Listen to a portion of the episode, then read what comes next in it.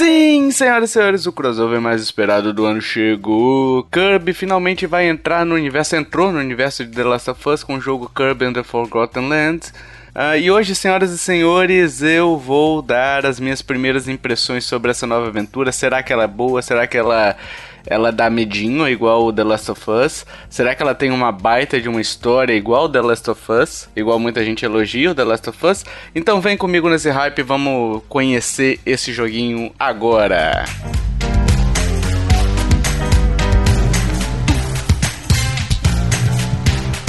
Anúncio, pessoal, em setembro de 2021 esse jogo chegou no anúncio que ninguém estava esperando realmente, né? Foi anunciado é, no finalzinho do ano passado e a gente acabou conhecendo esse novo jogo, esse novo projeto de um Kirby em 3D, né? O lançamento dele foi agora, dia 25 de março de 2022, então estou gravando no domingo, é, após poucas horas jogadas, então assim, isso não é um review completo, tá, pessoal? Então é uma primeiras impressões.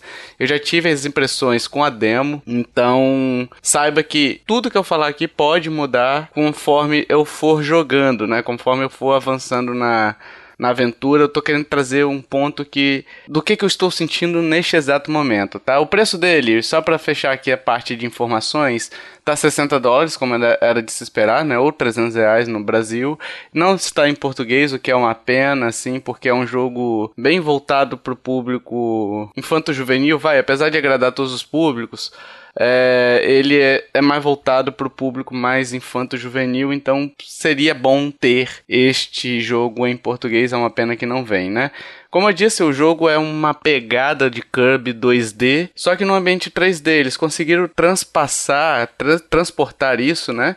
de uma forma que ficou. Eu consigo ver esse jogo 3D rodando num ambiente 2D, entendeu? Porque ele é muito competente. A câmera é meio fixa, né? Como é mais ou menos o o Crash Bandicoot ou outros jogos desse tipo, que a câmera vai atrás do personagem. Algumas vezes ela tá de lado do personagem, né?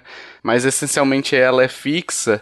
E ela é uma câmera que você tem pouquíssima movimentação dela. Você consegue ajustar um pouquinho, um pouquinho para um lado, um pouquinho para o outro, mas ela não te dá liberdade de girar. Eu confesso que eu gostaria que eles tivessem explorado essa possibilidade de girar até pra gente poder explorar o cenário, descobrir novos itens, né? Mas assim, funciona bem, não compromete a, a jogabilidade. Você sabe, como eu disse sobre Crash num dos podcasts, o que eu menos gostei no Crash é que às vezes eu não sabia onde eu estava pulando. No Kirby eu consigo saber.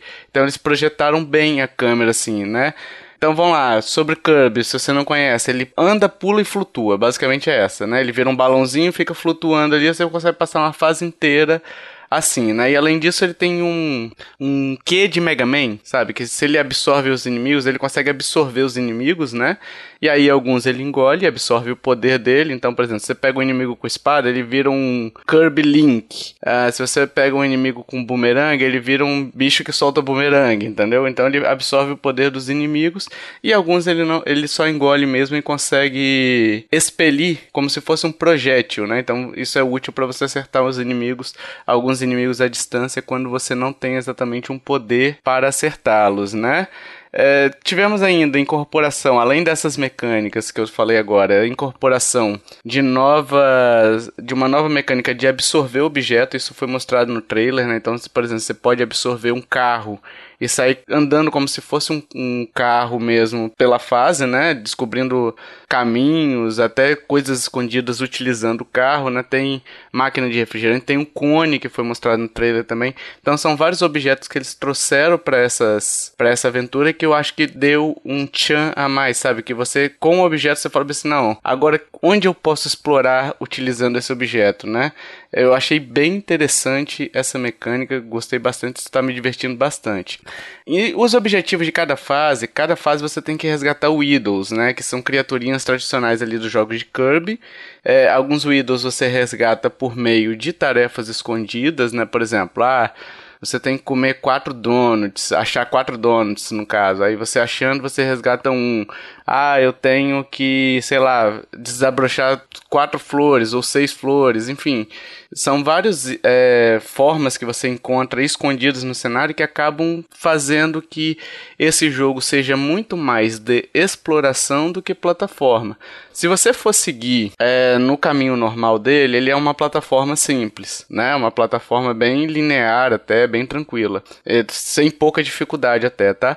Agora, se você quiser explorar descobrir onde estão esses Weirdos, você vai ter que. Vai, ele vira um jogo de plataforma, mas muito mais de exploração do que de plataforma. Não sei se eu fui bem compreendido assim, mas é, basicamente é isso. O jogo ele diverte mais pelos desafios de você procurar um item ou outro, procurar um ídolo ou outro no cenário e achá-lo, do que realmente pelos desafios. Né? Ele é um jogo bem tranquilo com relação aos desafios de plataforma. No... Até porque o, o Kirby voa, né? Então, assim, o desafio de plataforma fica muito trivial, assim, pouquíssimos puzzles até o momento que são de quebra de quebrar cabeça realmente, né? Então, assim, ele é um jogo mais para você jogar quando quiser re, é, relaxar, né? Ele tem uma demo, se você quiser testar esse jogo para entender mais ou menos o que eu tô falando, a mecânica, né? Só fique atento que essa demo ela não é importável pro save é, final, né? Se você resolver comprar o jogo a partir da demo, que foi o meu caso, é, você não vai ter esse save importado. Por quê? Eu critiquei isso, falei no grupo nosso do Telegram lá, né? Se você quiser até entrar no grupo, é só mandar seu nome de usuário. Mas eu falei isso que eu achei uma falha, mas aí jogando eu entendi. É porque na demo eles fazem um atalho para você ir direto pro primeiro chefe, para você entender como é que é a mecânica é, do primeiro chefe. Então assim, você na demo você pula várias fases que você teria que passar até chegar no chefe, entendeu? Que são obrigatórias de você passar.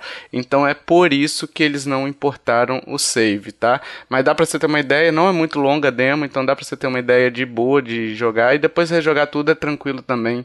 Acaba sendo divertido e acaba sendo rápido porque você já sabe onde procurar as coisas, né? Além disso, para fechar a questão da jogabilidade, é possível jogar multiplayer, né? O player 2, a partir de determinado momento que você libera esse multiplayer, não é desde o início que você pode jogar multiplayer, é bem no iníciozinho que você consegue liberar, né? Mas ainda você tem que, que passar por uma partezinha sozinho. Aí a partir do momento que você libera o player 2, o, o jogador companheiro seu vai controlar o Bandana Whittle D, Waddle D no caso, que ele não absorve inimigos, mas eles têm a uma lança, alguma coisa assim, que ele consegue fazer os ataques, eles têm o seu próprio set de movimentos, né?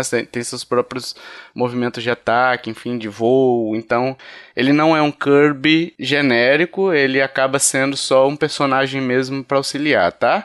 Sobre gráficos e sons, esse jogo tá bem, bem bonito no geral, mas ainda tem algumas questões que deixam a desejar, né? Texturas esquisitas em certos pontos, uh, animações que são esquisitas. Parece que eles pegaram a animação, pra você ter uma ideia. Não sei quantos FPS roda esse jogo, também não, não me esforcei para procurar, tá, pessoal? Então, é, imagina que um jogo esteja rodando a 30 FPS. Quando você tá vendo o inimigo de longe, essa animação ela cai para sei lá, 5 quadros por segundo. Fica bem, bem fotografia, sabe? Slow motion, parecendo. Fica parecendo slow motionzinho. Então, assim, é, tem essas coisas que é esquisita, não atrapalha muito. Eu acho que talvez tenha sido uma decisão ou para economizar processamento ou para burlar a, o problema de, de distância de renderização né, da, do, dos bichos, do cenário, enfim, que o Switch tem um, uma distância bem curtinha, então talvez eles tenham adotado alguma técnica para poder burlar isso, eu não sei te dizer realmente, mas existe esse probleminha que para mim incomodou um pouquinho, mas não é tão ruim assim, tá? E as musiquinhas ali eu gostei bastante também, as musiquinhas são legais, ficam na cabeça, padrão Kirby, né?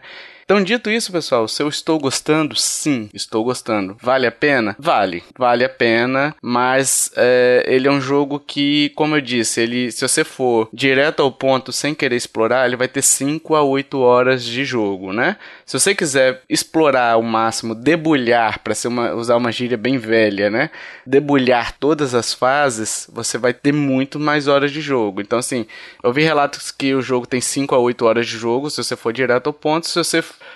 é, resolver explorar, você vai ter, sei lá, 15 a 20 horas de jogo, entendeu? Então, é um jogo de 300 reais, como eu disse. Cabe a você analisar se 5 a 8 horas, se você for jogar direto a pontos, se 5 a 8 horas de jogo vale o seu investimento ou não. E se você quiser explorar mesmo, vale o seu investimento ou não. O importante é, ele não tem desafio, ele é um jogo para você jogar mais relaxado, mais de boinha, para explorar mesmo, para se divertir explorando. Ele tem esse negócio que quando você acha algo, você acaba se divertindo, né? Acaba achando, se sentindo recompensado de alguma forma, mas ele não é um jogo que vai te marcar, não é um jogo que vai é, te desafiar ao extremo, ele é um jogo mais de observação e entendimento do cenário, tá? Então é isso, pessoal. Obrigado a você que ouviu até aqui. Espero que você tenha gostado dessas primeiras impressões. Como eu disse, pode mudar ao longo do, da minha jogatina, né? As minhas primeiras impressões eu tô, devo estar tá com duas ou três horinhas de jogo só, não é muita coisa. Eu acabei de passar do primeiro mundo, né? Então, assim, pode mudar com o tempo, tá?